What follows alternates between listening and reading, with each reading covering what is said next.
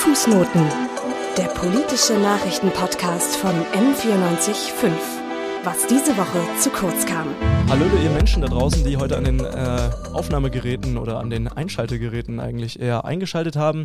Wir befinden uns heute hier beim M495 Format, das sich mit verschiedenen Abgeordneten und Abge ja doch Abgeordneten aller Parteien für den Bundestag oder beziehungsweise Kandidierenden für den Bundestag beschäftigen. Und heute bei mir hier im Studio ist Saskia Weishaupt von den Grünen. Saskia, schön, dass du da bist. Ja, danke für die Einladung. Und ähm, du als Hannoveranerin, ähm, gebürtige Hannoveranerin, ähm, möchte ich ein schönes, herzliches Moin an dieser Stelle erstmal an dich richten. Ich als Hamburger äh, fühle da doch sehr mit dir. Hier in Bayern sind wir ja doch eher, sage ich mal, eine Rarität, ja. Eine Rarität.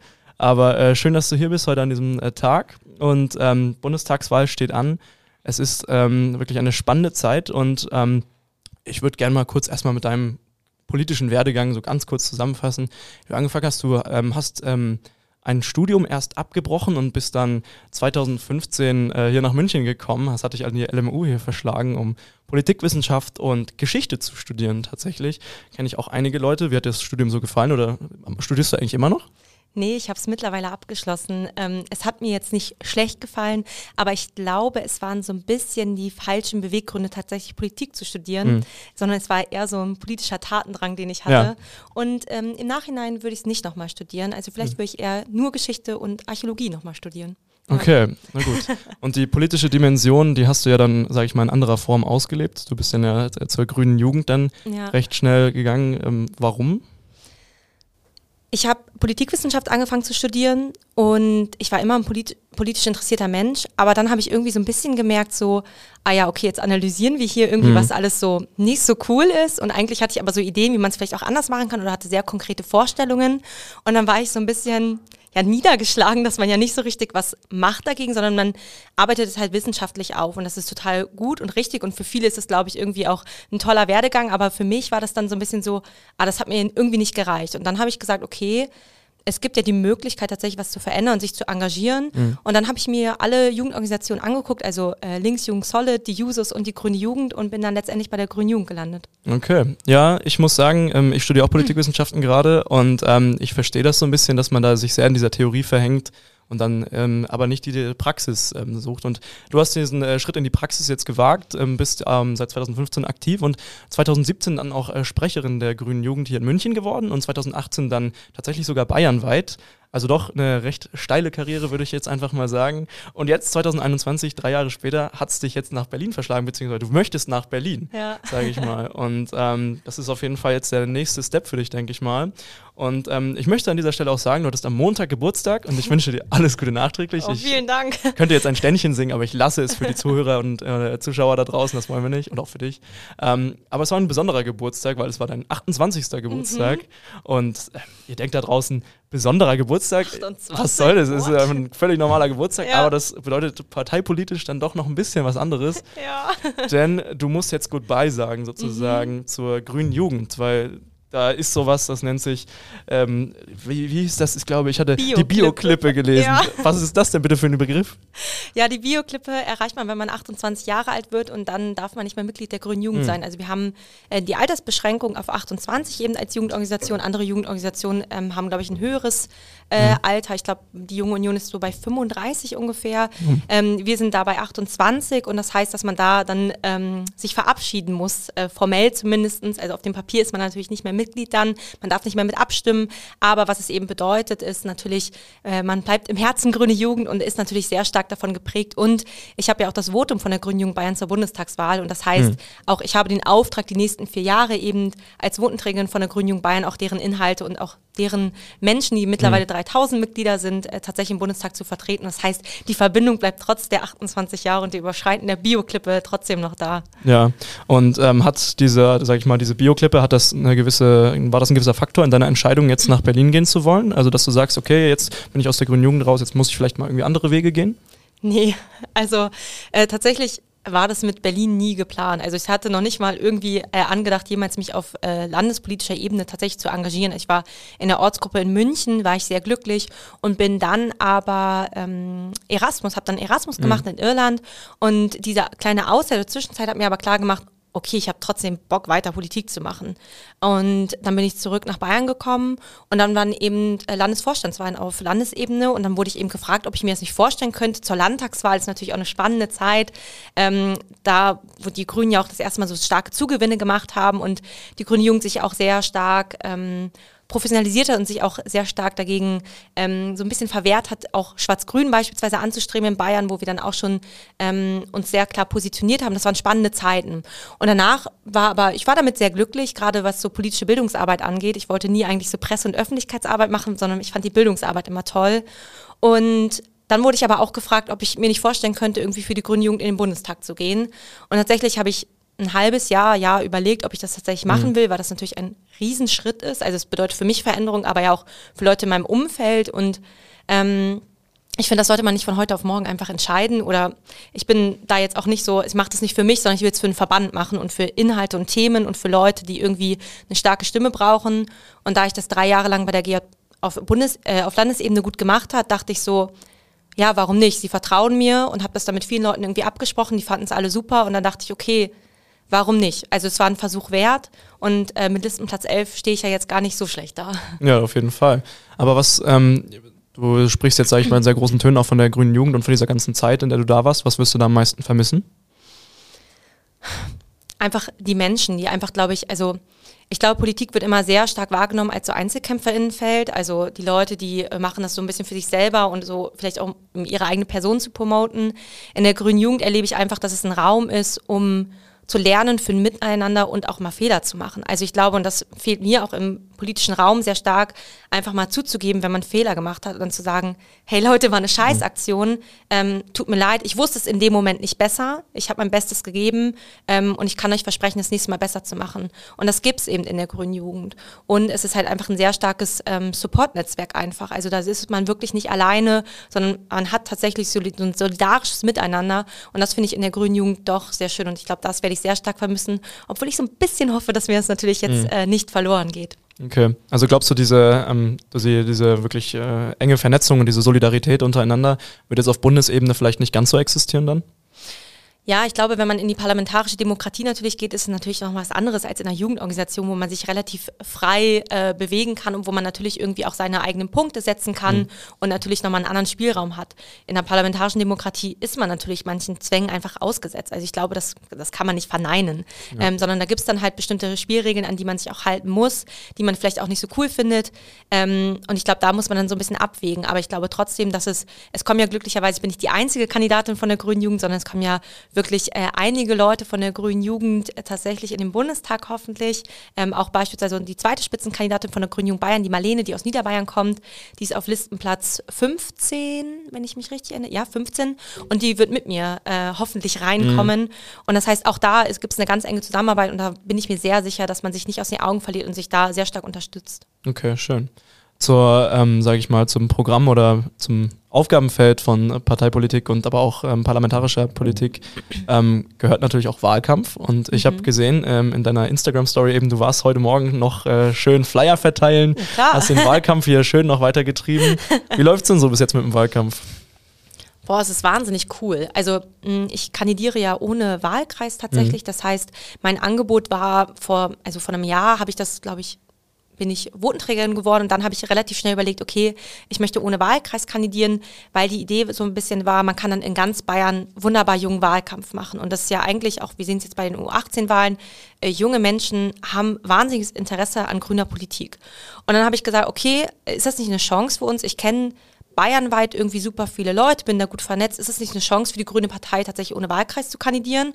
Und habe das dann so ein bisschen eingefordert oder auch vorgeschlagen, dass man das machen könnte. Und das ist glücklicherweise hat das funktioniert auf Listenplatz 11. Und somit habe ich die große, äh, großartige Möglichkeit, in ganz Bayern Wahlkampf zu machen. Und das ist richtig cool, weil du halt überall sein kannst. Und äh, ein, noch ein Glück ist, ich bin Kampagnenbotschafterin von der Grünen Jugend auf Bundesebene. Das heißt, ich bin auch bundesweit unterwegs. Mhm. Und tatsächlich ist es da einfach richtig, richtig cool, von allen Ecken und Enden irgendwie mitzubekommen, was die Leute halt gerade bewegt, was sie umtreibt, was vielleicht auch Unterschiede sind, ob es jetzt in Niederbayern ist oder oben in Hamburg.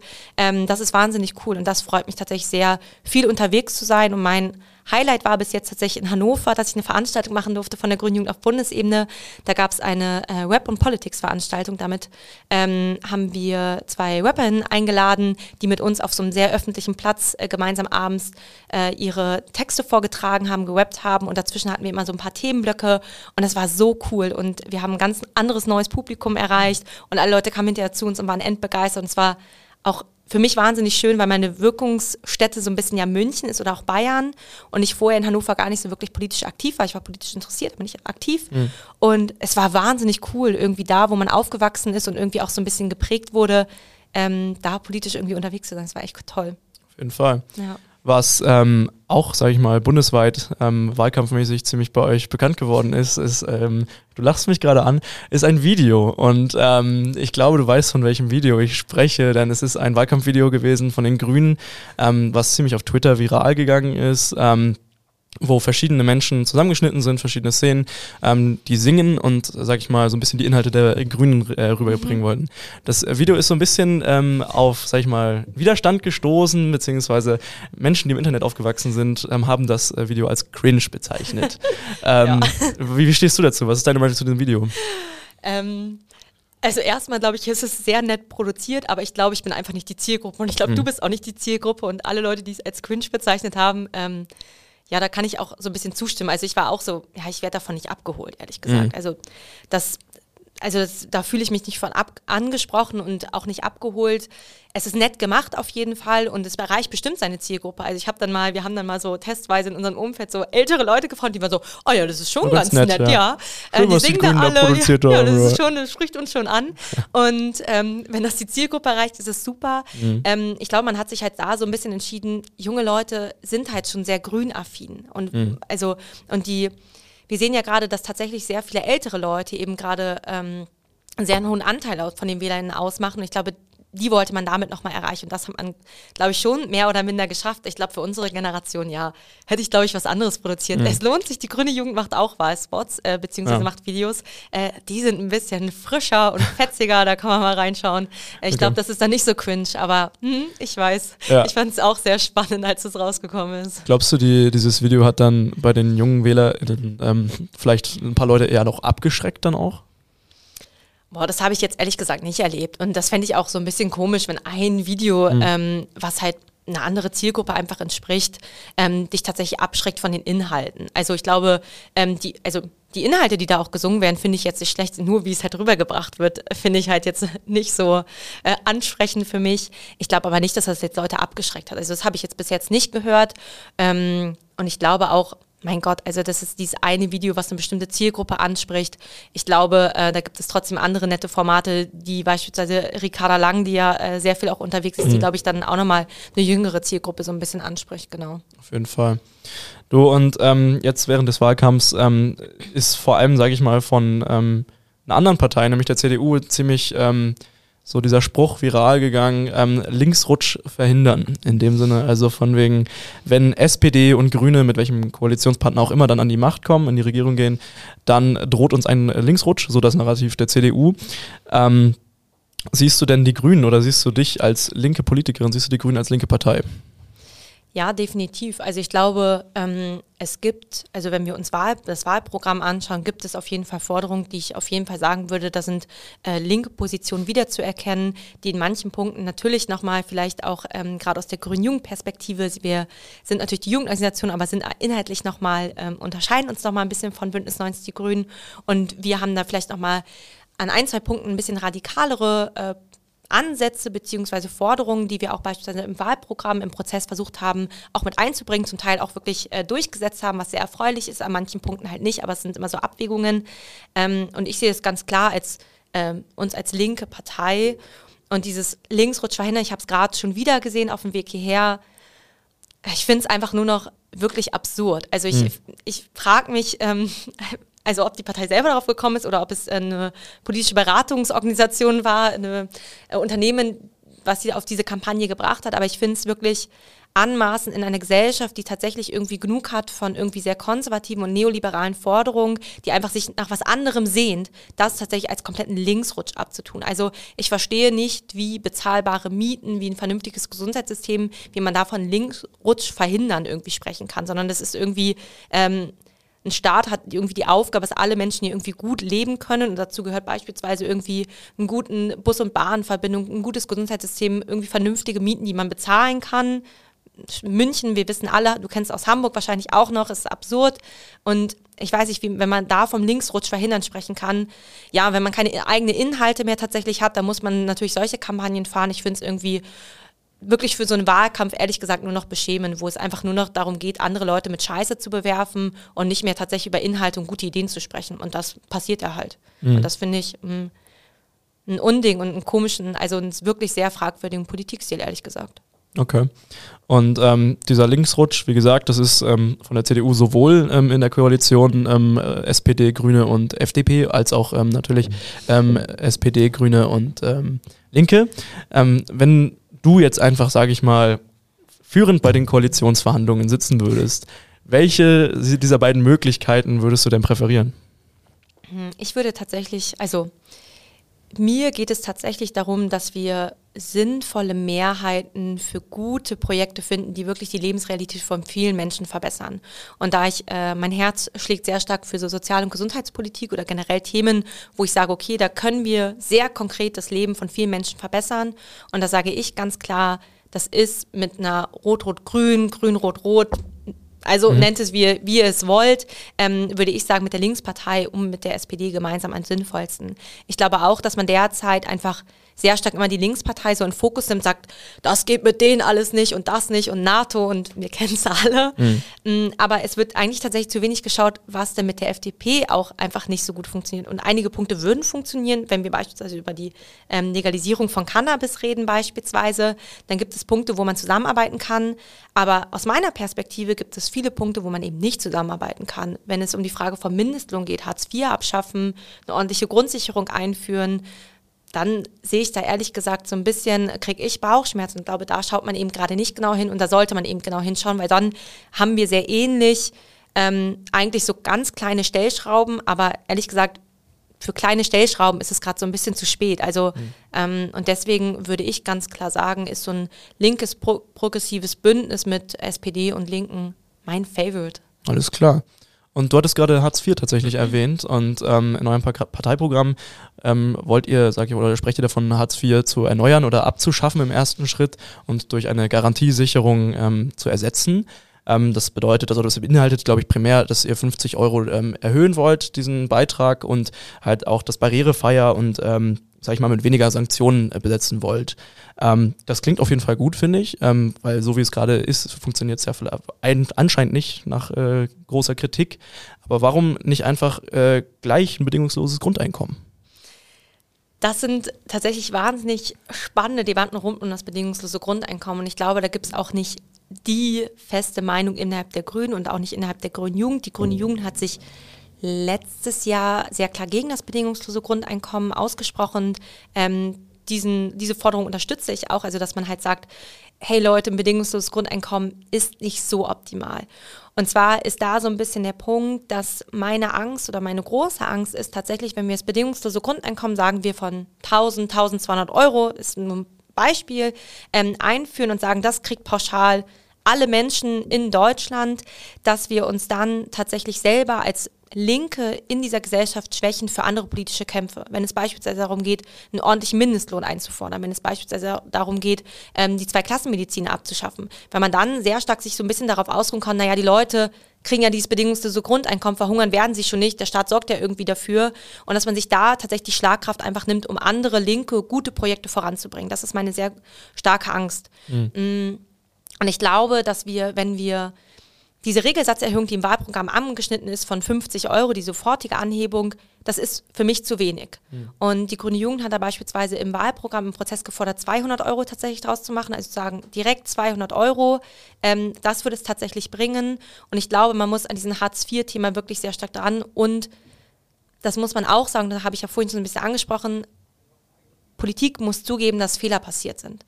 Und Hartz IV, das muss, darf man auch nicht verneinen, hat tatsächlich, war ein großer Fehler, ist unter Rot-Grün passiert, da muss man auch so ehrlich sein. Aber man muss halt jetzt den Leuten sagen, war eine richtig scheiß Aktion. Das hat Leute wirklich in super schwierige Situationen gebracht. Und jetzt gibt uns bitte den Vertrauensvorschuss, dass wir es verändern können. Mhm. Dass wir es tatsächlich auch vielleicht auch mit einer rot-grünen äh, Regierung wieder verändern können. Und das bedeutet natürlich einen riesen Vertrauensvorschuss, weil das viele Leute tatsächlich ja, das hat Existenzen zum Teil zerstört. Also was da Leute erzählen, was das mit ihnen gemacht hat, das reißt es dir das Herz. Ja. Und wenn man sagt, irgendwie jedes dritte Kind ist tatsächlich gerade von Hartz IV, also jedes dritte Kind ist in diesem Hartz-IV-System praktisch, also wenn wir uns alle Hartz-IV-Beziehenden anschauen, dann ist jedes dritt, also jede dritte Person ein Kind. Und dann ist es der Wahnsinn. Ich glaube, da müssen wir tatsächlich ansetzen, ähm, da ehrlich und offen darüber zu sprechen und das auch als großes Projekt tatsächlich zu sehen, was man in der nächsten Zeit angehen muss. Das bedingungslose Grundeinkommen klingt. Ich muss auch zugeben, vor einigen Jahren war ich eine große Unterstützerin davon, weil ich dachte, ah ja, ist doch irgendwie Hammer, dann kriegen wir alle 1000 Euro im Monat und irgendwie klingt das schon ziemlich nett. Ähm, würde jetzt aber ehrlich gesagt so ein bisschen davon abweichen, weil ich glaube, dass eine bessere Grundsicherung beziehungsweise eine finanziell äh, stärkere Grundsicherung, die sanktionsfrei ist, bürokratisch sehr einfach äh, zu bekommen, ein höherer Mindestlohn, der auch nicht bei 12 Euro enden darf, sondern tendenziell mhm. auch höher. Ähm, sein muss, dass eine vernünftige Gesundheitsversorgung, kostenloser äh, öffentlicher Nahverkehr beispielsweise, dass das viele Punkte sind, wo man sehr konkret das Leben von vielen Menschen verbessern kann. Dazu gehört auch, ich bin ein großer Fan von radikaler Arbeitszeitverkürzung, Vier-Tage-Woche. Ähm, Im grünen Wahlprogramm steht nur die 35-Stunden-Woche drin für die Pflege. Ich sage, hey, lasst uns mal darüber nachdenken, dass wir es auf allen Bereichen tatsächlich ähm, ausprobieren und tatsächlich auch ernsthaft diskutieren. Und ich glaube, das sind viele Punkte, die wir umsetzen können. Und wenn wir dann immer noch an dem Punkt sind, hey, so ein bedingungsloses Grundeinkommen ist immer noch irgendwie sinnvoll, dann können wir darüber reden. Aber ich glaube, vorher würde ich erstmal viele andere politische Projekte voranbringen und ich glaube, man muss halt tatsächlich aufpassen, dass ein da ähm, Konservative und vielleicht auch Neoliberale nicht sagen, so ja komm, wir tüten das einfach ein, das sind dann 1000 Euro, damit streichen wir alle Transferleistungen wie Kindergeld etc. pp. Und dann haben am Ende die Leute eigentlich unterm Strich genauso viel oder vielleicht sogar weniger. Ähm, und das finde ich ehrlich gesagt nicht so gut. Ich glaube, da muss man so ein bisschen aufpassen, dass man okay. sich da nicht eintüten lässt. Also du sagst, dass ähm, bevor von anderen Themen abgelenkt wird, sollte man vielleicht das bedingungslose Grundeinkommen erstmal beiseite legen und äh, vielleicht auch äh, andere Möglichkeiten damit reinbringen. Ja, definitiv. Okay, gut. Ähm, kommen wir vom bedingungslosen Grundeinkommen zum vielleicht ähm, bedingungslosen BAföG, weil das ist für uns Studierende, glaube ich, äh, ziemlich relevant. Wir sind auch ein Studierendensender. Ähm, BAföG äh, ist ein Thema, mit dem sich viele hier abquälen. Ähm, mhm. Viele bekommen es nicht. Es ist einfach ein veralteter Satz, der nicht, sage ich mal, aktuell ist, der vor Jahrzehnten geschlossen wurde und deswegen einfach nicht mehr die Realität abbildet. Was sind deine Gedanken zu solchen Dingen wie einem bedingungslosen BAföG? Also Auszubildende und Studierende sind ja auch nochmal irgendwie, ist das ein spezieller Lebensabschnitt. Ich glaube, das muss man auch irgendwie anerkennen. Und ich glaube, was es halt braucht, dass man sich nicht ständig rechtfertigen muss, dass man irgendwie Kohle braucht und dass man irgendwie vielleicht keine reichen Eltern hat. Ähm, und BAföG ist in dem Sinne abschreckend, weil es einfach, also wer schon mal irgendwie sich mit BAföG beschäftigt hat, weiß, dass es eine riesige Zettelwirtschaft ist und dass es wirklich wahnsinnig anstrengend und zeitintensiv ist, das zu beantragen. Und ja, man auch wahnsinnig viele Nachweise bringen muss. Mhm. Und gerade das Problem, was ich immer sehe oder was auch viele erzählen, ist, wenn man dann auf einmal anfangen muss, ja, man muss das Einkommen der Eltern nachweisen. Ja, jetzt ist es oft so, dass vielleicht Leute auch nicht mehr so ein gutes Verhältnis zu ihren Eltern haben oder auch einfach da nicht mehr in Kontakt beispielsweise stehen, weil ein neuer Lebensabschnitt begonnen hat, man vielleicht auch sich für ein anderes Studium entschieden hat, was die Eltern vielleicht auch gar nicht wollten. Das heißt, so eine Abhängigkeit da immer noch von den Eltern zu haben, finde ich absurd. Ich glaube, man muss tatsächlich Auszubildende sowie oder auch gerade Studierende tatsächlich auch eine Grundsicherung zur Verfügung stellen. Und das ist ja so ein bisschen die Idee, dass man so einen Sockel, also bei den Grünen ist es so, dass man einen Sockelbeitrag dann bekommt, einen festen und dazu noch ähm, dann tatsächlich einkommensabhängig noch einen Betrag dazu bekommt. Und das finde ich eigentlich eine relativ nette Idee, dass es relativ unkompliziert ist, trotzdem, dass du abgesichert bist. Also dass du erstmal gar nicht groß irgendwas nachweisen musst und dann noch irgendwie das Einkommen deiner Eltern irgendwie nachweisen musst, sondern dass du erstmal auf jeden Fall eine Absicherung hast. Und ich glaube, das ist immer was, auch glaube ich immer so ein bisschen, ja, ich glaube auch in dieser Gesellschaft immer so, man muss aber was leisten und irgendwie was nachweisen, damit man irgendwie was bekommt. Und ich sage so ein bisschen, nee, die Leute existieren halt, um für diese Existenz brauchen sie halt ein Minimum an Kohle. Und das muss halt der Staat sicherstellen. Deswegen bin ich ganz klar, so eine Grundsicherung, die auch Studierende umfasst, ähm, finde ich sehr gut, weil ich weiß, wie beschissen das ist, wenn man eben auf BAföG angewiesen ist. Also ich habe ähm, kein BAföG bekommen, ich habe dann Studium abgebrochen, habe dann Studienkredit aufgenommen und ähm, ja, äh, ich glaube, es ist richtig beschissen, tatsächlich sehr stark immer sich zu fragen, okay, wie, wie finanziere ich eigentlich gerade mein Leben? Kann ich eigentlich mich noch ehrenamtlich betätigen, weil ich dann noch irgendwie diesen 450-Euro-Job machen muss? Alles schwierig. Das heißt, so eine gewisse Grundabsicherung für Studierende ist für mich uner unerlässlich tatsächlich, damit man sich auch mhm. vielleicht auch mehr auf sein Studium fokussieren kann oder vielleicht auch, auch ehrenamtliche Arbeit. Ist ja auch mal ganz nett. Ja, finde ich auch sehr gut, muss ich sagen. ähm, nee, aber und wo liegt dieses Minimum, glaubst du, oder wo liegt dieses Existenzminimum, was vielleicht ausgezahlt werden sollte? Ähm, ich glaube, bei den Grünen ist es um die 300 Euro. Ich glaube, wenn ich mich richtig erinnere, um die 280. Okay. Ähm, dazu kommt dann noch, also das ist dieser Sockelbetrag und dazu kommt dann noch äh, tatsächlich einkommensabhängig ähm, ein gewisser Betrag dazu. Was es noch oben drauf gibt, ist aber zum Beispiel, was auch immer, glaube ich, viele Studis trifft, äh, Versicherung bezahlen. Also es kommt ja dann auch auf einmal 70, 80 Euro, die man da auf einmal für seine Krankenversicherung blechen muss. Ist dann ja manchmal auch überraschend, wenn man aus der Familienversicherung rausfällt. Ist, glaube ich, auch immer so ein Thema und das ist da zum Beispiel auch äh, mit angedacht. Okay. Ähm, du hast auch in deiner ähm, auf deiner Website hast du geschrieben, dass du, beziehungsweise du kommst ja aus einer Nicht-Akademiker-Familie in mhm. dem Sinne und hast geschrieben, dass du da schon durchaus auch äh, Probleme mit hattest persönlich und ich glaube, da geht es wahrscheinlich auch vielen anderen so. Es ist ja dieser ähm, ideale äh, Traum vom Bildungsaufstieg, der ja, sage ich mal, irgendwo propagiert wird, der aber in der Realität ja gar nicht mal so einfach manchmal ist. Mhm. Ähm, was muss sich ändern, damit dieser Traum Realität wird? Also ich glaube, es, da sagen ja immer ganz viele, ja, wir müssen den Leuten Chancen bieten und dass sie dann selber von sich aus äh, diese Chance ergreifen. Aber wir sehen es ja schon ähm, tatsächlich, wenn wir uns Bildungswege anschauen, dann werden die Leute nach und nach, also der Weg bis zur Uni ist ja schon wirklich wahnsinnig hart als nicht akademisches Kind, ähm, weil du vorher eigentlich schon sehr stark ausgesiebt wirst. Und ich glaube, da reicht es halt eben nicht zu sagen, ja, wir müssen den Leuten alle Möglichkeiten bieten und dann ergreifen sie schon von selbst, sondern es ist einfach sehr stark hinderlich, wenn du zu Hause einfach nicht den Support hast, wenn Leute sich, also deine Eltern sich beispielsweise nicht mit dir hinsetzen nach der Schule, weil sie arbeiten müssen. Also ich kenne es selber, meine Mutter war immer Vollzeit äh, tätig, die arbeitet in der Pflege. Da war das, also da waren meine Schwester und ich dann meist nach der Schule alleine zu Hause, mussten halt selbstständig ähm, unsere Hausaufgaben machen und äh, uns selber irgendwie Essen organisieren etc. pp. Und ich glaube, ähm, das schafft man eben nicht, indem man den Kindern gut zudreht und sagt, ja, ihr könnt alles werden und ihr müsst nur sehr hart arbeiten. Ja, man hat hart gearbeitet, aber trotzdem ist es tatsächlich, habe ich, werde man nie die gleichen Voraussetzungen tatsächlich haben. Das heißt, es gilt auch darum, beispielsweise, wenn man immer von äh, dem Bildungsweg redet oder auch irgendwie von dem sozialen Milieu, aus dem man kommt, heißt es tatsächlich auch, Menschen, die tatsächlich in Armut aufwachsen, da rauszuholen. Also das heißt, irgendwie Leuten, da geht es auch um große Frage von zum Beispiel Mindestlohnerhöhung äh, oder beispielsweise auch Hartz IV abschaffen, weil es eben sehr stark Leute geprägt werden davon, wenn sie halt in Armut aufwachsen.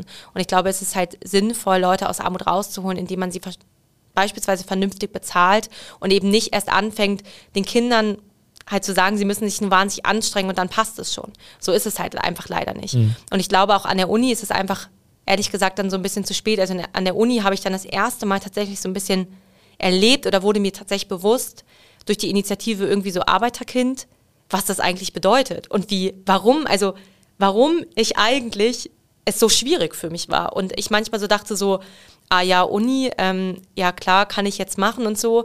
Aber natürlich immer so ein bisschen das Vitamin B fehlt. Also Leute, die dann auf einmal irgendwie Kontakte haben zu irgendwelchen ominösen Praktikumsplätzen, mhm. die dann Unterstützung haben, wo die Eltern mal eben nochmal irgendwie die Hausarbeit lesen was bei mir, meine Mutter kann natürlich meine Hausarbeit lesen, aber sie kann mir jetzt nicht sagen, oh ja, da hast du jetzt aber falsch zitiert, die Fußnote mhm. würde ich nochmal anders setzen.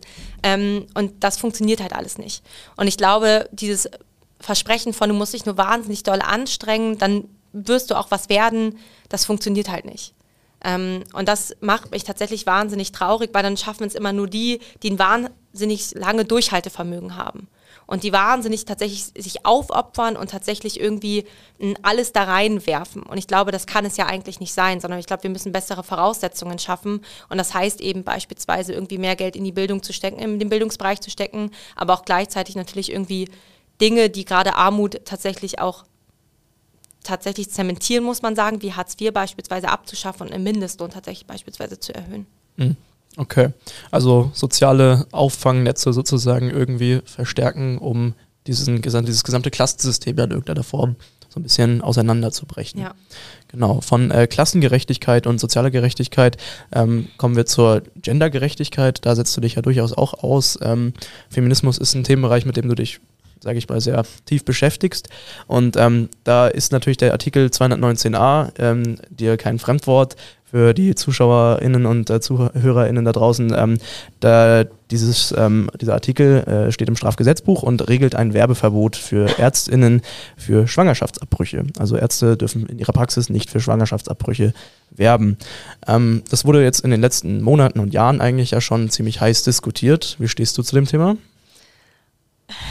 Ja, das, also dass man immer noch im 21. Jahrhundert tatsächlich 218 und 219a diskutieren muss, finde ich tatsächlich richtig absurd. Und ich finde es wirklich in einer Gesellschaft, wo wir sagen, alle müssen frei und selbstbestimmt leben, auch sehr heuch heuchlerisch tatsächlich, dass sich ähm, auch sehr stark konservative und sehr oft auch Männer äh, sehr stark dagegen wehren, dass man PatientInnen Informationen bereitstellen und das ist nichts anderes. Also geht es nicht um Werbung, dass wir irgendwie auf einem Banner irgendwie lesen, hey, hier Schwangerschaftsabbruch, 30 Euro, richtig kostengünstig, schlag zu, sondern dann geht es darum, dass wir von einer Gesundheitsleistung ordentlich aufklären. Um mehr geht es da nicht um bei 219a. Das heißt, dass eine Ärztin mir erzählen kann, was passiert mit meinem Körper, wenn ich eine Schwangerschaft abbreche. Und das Absurde daran ist ja, dass Ärztinnen das nicht dürfen, aber wir alle dürfen das. Also ich kann jetzt hier frei erzählen, ähm, was es für Möglichkeiten gibt, eine mhm. Schwangerschaft abzubrechen und ich werde dann rechtlich nicht belangt. Ärztinnen dürfen das nicht. Und ich finde es wirklich absurd, tatsächlich im Gesundheitssystem davon zu sprechen, dass wir ja so ein tolles Gesundheitssystem haben. Das stimmt aber nicht. Also für Frauen ist es tatsächlich oftmals eine beschissene Lage, wenn ich eine Gesundheitsleistung und Schwangerschaftsabbruch ist für mich eine Gesundheitsleistung, die ganz normal irgendwie im Katalog der äh, gesetzlichen Krankenversicherung aufgeführt werden sollte, ähm, die ich halt machen lassen kann. Und das, dafür brauche ich Informationen. Ich gehe ja auch nicht einfach ins Krankenhaus, wenn ich irgendwie eine Herz-OP habe und sage, ja, machen Sie einfach mal. Ne? Ähm, und niemand kann mir so richtig sagen und darf mir sagen, was da passiert. Das ist doch absurd. Und deswegen ist es, glaube ich, lange über, fällig, dass 219a tatsächlich abgeschafft wird und 218, wo es eben darum geht, dass ähm, Schwangerschaftsabbrüche ähm, illegal sind. Also steht ja ganz klar drin, wer eine Schwangerschaft abbricht im ersten Satz ähm, von 218, ähm, begeht eine Straftat und kann mit Geld, äh, ist eine Geldstrafe oder auch mit Freiheitsentzug äh, belangt werden, dass man da sagt, naja, okay, das ist schon ein krasser Satz, weil wenn ich dann eine Schwangerschaft abbreche, dann bin ich eine Straftäterin. Und das mhm. wird genauso geahndet wie Mord und Totschlag. Also es wird eingereiht. Also ich glaube, es ist Mord und Totschlag und dann kommt, ah ja, Schwangerschaftsabbruch im Strafgesetzbuch. Und tatsächlich ist das für mich keine Regelung, die in einer feministischen Gesellschaft Halt hat. Natürlich braucht man Regelungen für einen Schwangerschaftsabbruch, aber sie gehören raus aus dem Strafgesetzbuch, weil es auch was damit zu tun hat, wie tatsächlich die Kosten übernommen werden. Oftmals werden die Kosten nämlich nicht übernommen. Also wenn man wenig Einkommen beispielsweise hat und das nachweisen kann, werden die übernommen, aber nicht für jede Person werden die tatsächlich übernommen. Und das hindert tatsächlich diese Regelung im Strafgesetzbuch. Das heißt, wir brauchen eine Regelung außerhalb des Strafgesetzbuchs und wir müssen auch über diese zwölf Wochen tatsächlich nachdenken, weil wenn wir in andere Länder schauen, ist es tatsächlich so, dass nachgewiesen ist, selbst wenn es keine Fristenregelung gibt, wie in Deutschland, dass Frauen sehr selten, also wirklich unter einem Prozent tatsächlich sich dazu entscheiden, nach der zwölften Woche einen Abbruch durchzuführen. Und ich finde, wir müssen Frauen zugestehen, selbstbestimmt über, ihren Körper zu entscheiden und selbstständig diese Entscheidung für sich zu treffen. Und dazu braucht es halt gute Beratungsangebote und keine irgendwie Zwangsberatung, wo ich hingehen muss und wo ich irgendwie stigmatisiert werde, sondern irgendwie eine freie Beratung, eine freie Entscheidung, die ich dann gut treffen kann. Und nicht irgendwie so, ah ja, die wir jetzt irgendwie abtreiben, gehen Sie mal dahin. Alles ist irgendwie so ganz geheimnisvoll und irgendwie alles ganz schwierig. Und das ist sowieso doch schon eine beschissene Situation, weil du hast irgendwie, das ist eine Riesenentscheidung. Und die kann ich nicht von heute auf morgen treffen, aber ich habe diese zeitliche Dringlichkeit, die Frauen auch ganz oft in ganz schwierige Situationen bringt, die man ganz oft viele Frauen gerade so reißen oder halt gerade kurz davor stehen, irgendwie kurz vor der zwölften Woche zu stehen. Und das sind tatsächlich Schwierigkeiten. Deswegen 219a weg damit, also ist sowas von vergangen und 218 tatsächlich außerhalb des Strafgesetzbuchregelns hat da nichts zu suchen, es hat nichts mit Mord oder Totschlag mhm. zu tun. Entschuldige mal bitte. Also ja. Okay, also ganz einfache Lösung. Weg damit. Ja. Ähm, finde ich äh, eine gute Sache. Ähm, und Aufklärung sozusagen hin und eine offene Kommunikation einfach über dieses Thema, was ja eigentlich eine völlige normale und eigentlich eine freie Sache äh, der ja. Frau in dem Sinne ist. Ähm, genau. Und ähm, über Gendergerechtigkeit ähm, beschäftigst du dich oder die Grüne ja generell ja mit äh, Diversität, beziehungsweise nicht nur mit Biodiversität, sondern auch mit ähm, einer diversen Gesellschaft. Äh, danke, danke. ähm, mit einer diversen Gesellschaft, in der wir uns ja durchaus befinden irgendwie. Und ähm, die Grüne ähm, betitelt sich oder beziehungsweise du äh, siehst dich ja wahrscheinlich auch als äh, diverse Partei in irgendeiner Form, oder? Ähm, und ihr fordert ja auch Diversität äh, in Führungspositionen. Gleichzeitig habt ihr aber in eurem Landes- als auch Bundesvorstand nicht wirklich Diversität. Also da würde ich sagen, die Geschlechter sind recht gerecht aufgeteilt, aber was jetzt ähm, im Migrationshintergrund oder Menschen anderer Kulturen äh, angeht, seid ihr wahrscheinlich eher nicht so aufgestellt. Wieso ist das so? Ich glaube, die Frage beispielsweise ähm, mit der Frauenquote oder Diversität, wenn wir rein aufs Geschlecht schauen, hat man bei den Grünen ja ist ja schon irgendwie äh, sehr lange relativ basic. Das heißt, das hat man schon lange irgendwie abgehakt, dass man auch irgendwie immer, also mindestens 50 Prozent äh, an der Frauenquote hat. Tatsächlich sind die anderen Punkte von Diversität, also beispielsweise Menschen, also POC, Menschen, die von Rassismus betroffen sind, Menschen mit Migrationshintergrund oder auch beispielsweise Menschen mit einer Behinderung. Ähm, das sind viele Punkte, die, glaube ich, erst so tatsächlich so ein bisschen in den letzten Jahren aufgekommen sind, auch wo wir angefangen haben, auch über Rassismus in der Gesellschaft zu sprechen. Und ich glaube, da gibt es noch einiges zu tun. Also ich glaube, da muss man auch zugeben, wir Grünen, wir sind ja auch in dieser Gesellschaft sozialisiert. Also wir sind ja nicht frei von gesellschaftlichen Zwängen und irgendwie sagen so, ah ja, ähm, wir sind hier super, weil wir die Grünen sind. Sondern ich glaube, da muss man tatsächlich selbstkritisch mit sich umgehen und sagen, boah, da haben wir noch einiges zu tun. Mhm. Und da gilt es beispielsweise darum, was man beispielsweise ähm, bei der Frauenquote geschafft hat, irgendwie sehr spezifische Frauenförderungsmaßnahmen zu machen, eben irgendwie Frauenbarabenden, Vernetzungstreffen, Frauentreffen etc. pp. Das auch ähm, überleitend für andere Diversitätsmerkmale zu finden. Also dass man beispielsweise auch Räume schafft, wo sich POCs oder Menschen, die von Rassismus betroffen sind oder Migrationshintergrund haben, auch austauschen können und vernetzen können. Ähm, das sind zum Beispiel Punkte, die man tatsächlich angehen muss. Als grüne Jugend versuchen wir es gerade tatsächlich sehr stark aufzuziehen. Wir haben jetzt auch ein ähm, Team, die sich mit antirassistischen Strukturen auseinandersetzt und sich fragt, okay, wie können wir auch Menschen mehr ansprechen? Es war ja auch immer noch, oder glaube ich immer noch so ein bisschen das Vorteil, die Grünen, da sind alle immer studiert und äh, zu wenig Auszubildende.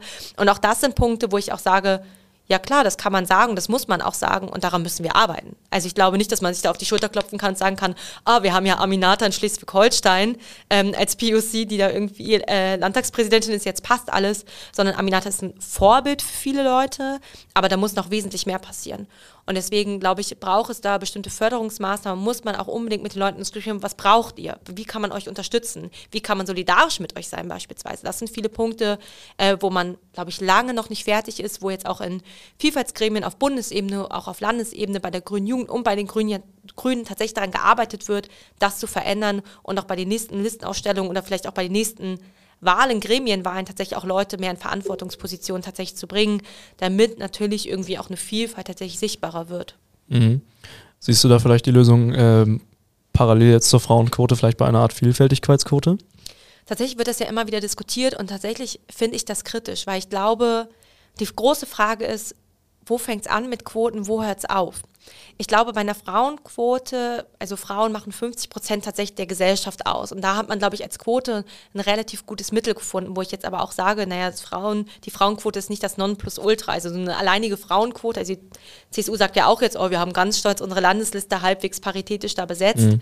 Ähm, das ist nicht das Nonplusultra, sondern wir müssen ja auch trotzdem Frauenförderungsmaßnahmen machen. Also nur weil man eine Quote hat, ist ja nicht so, ah, jetzt ist alles super und Patriarchat ist überwunden, sondern dazu gehört ja viel mehr.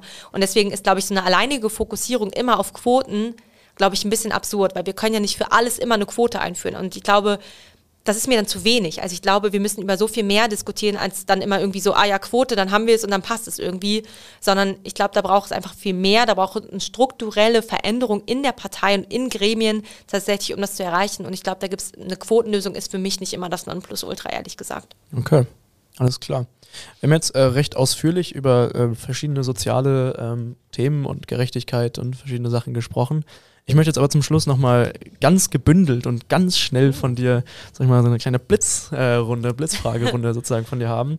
Wir haben äh, eine Minute Zeit und ähm, ich stelle dir einfach so viele Fragen, wie wir in dieser Minute haben. Okay. Und du antwortest einfach wirklich aus der Pistole geschossen. Kriegst du es hin? Ja, ja. okay, dann, äh, wir haben hier sogar einen schönen, also einen Sound vorbereitet, der das so ein bisschen. Okay, untermalt. Ganz genau, untermalt. Super. Und ähm, let's go. Bei der ersten Plenarsitzung werde ich richtig gute Stimmung verbreiten. Sehr schön. Meine erste Rede im Bundestag geht um 218, 219a. Ist klar. Wohnen werde ich in Berlin ganz sicher in Oh. in einer tollen WG mit Miller Fester und Marlene Schönberger, die auch beide in den Bundestag einziehen werden. Welches Viertel? In Mitte, hoffentlich, wenn es klappt. Okay. Oh. Der Wahlkampf dieses Jahr ist Intensiv und richtig cool. richtig cool. Meine Partei wird bei dieser Wahl erfolgreich sein, weil Die die besten Antworten haben um soziale Gerechtigkeit und Klimaschutz. Okay. Und an den Grünen finde ich am besten das. So viele Menschen sich einbringen und tatsächlich mitwirken wollen, die Gesellschaft zu verändern. An den Grünen finde ich am schlimmsten das. Der Wahlspot, der ein bisschen cringe ausgelöst hat in, in meiner Generation. Meine Sitznachbarin im Bundestag ist. Ricarda Lang hoffentlich. Alles klar. Und mit, dieser, mit diesem schönen Wunsch äh, gehen wir aus dieser Blitzrunde raus. Vielen Dank dir. Ähm, war sehr schön, sehr ähm, gut, würde ich sagen. Äh, wie, wie fühlt es sich an, jetzt nochmal so ein bisschen aus der Pistole schießen zu müssen? Ja, das löst immer so ein bisschen Prüfungsangst Ja. Ich ja. war gestern im Podium und da gab es auch so Wissensfragen und ich war so, oh mein Gott, jetzt zurück in der Schule Wissensfragen. Ach du Scheiße. Ja, da war ich äh, kurz zur Prüfungsangst. Aber Was nee, waren das für Fragen? Ähm, da ging es, also meine Frage war, wie viele BundeskanzlerInnen es schon gab. Äh, ich habe es falsch beantwortet, es waren acht. Äh, acht ich habe Ja. sieben gesagt. Ich habe Gerhard Schröder vergessen. Oh, Ui, ui, ui. peinlich, aber. Als Hannoveranerin. Ja gut, aber Ja, du hast gerade so dran gekratzt, so Ja. sieben. Ja, ist ja Ist jetzt nicht ganz richtig. peinlich. Also. Okay, gut. Und ich würde sagen, ja, mit ähm, dieser Blitzfragerunde und mit diesen schönen kleinen Faziten, die du jetzt nochmal rausgehauen hast, sind wir eigentlich auch schon am Ende angelangt. Es war eine sehr schöne Runde mit dir. Wir haben viel über wichtige Themen gesprochen. Ähm, du hast sehr interessante Einblicke in ähm, deinen Werdegang, aber auch in deine Einstellung und die, Partei, die Vor Ziele der Partei gegeben. Und damit sind wir auch schon am Ende des heutigen Interviews angekommen. Jetzt heißt es natürlich Danke sagen. Danke natürlich einerseits bei dir, Saskia. Vielen Dank, dass du hier warst. Schön, dass du hier warst auch. Aber natürlich auch Danke an die Hilfe hier im Studio, an Markus Lenhardt und danke auch für die Sendeleitung Johanna Felber und danke natürlich an die Produktionshilfe an André Wengroth. Und zu allerletzt bedanke ich mich natürlich bei euch da draußen, an die Zuhörenden und Zuschauerinnen da draußen. Schön, dass ihr eingeschaltet habt und geht schön am Sonntag wählen. Macht's gut. Fußnoten. Der politische Nachrichtenpodcast von M945. Was diese Woche zu kurz kam.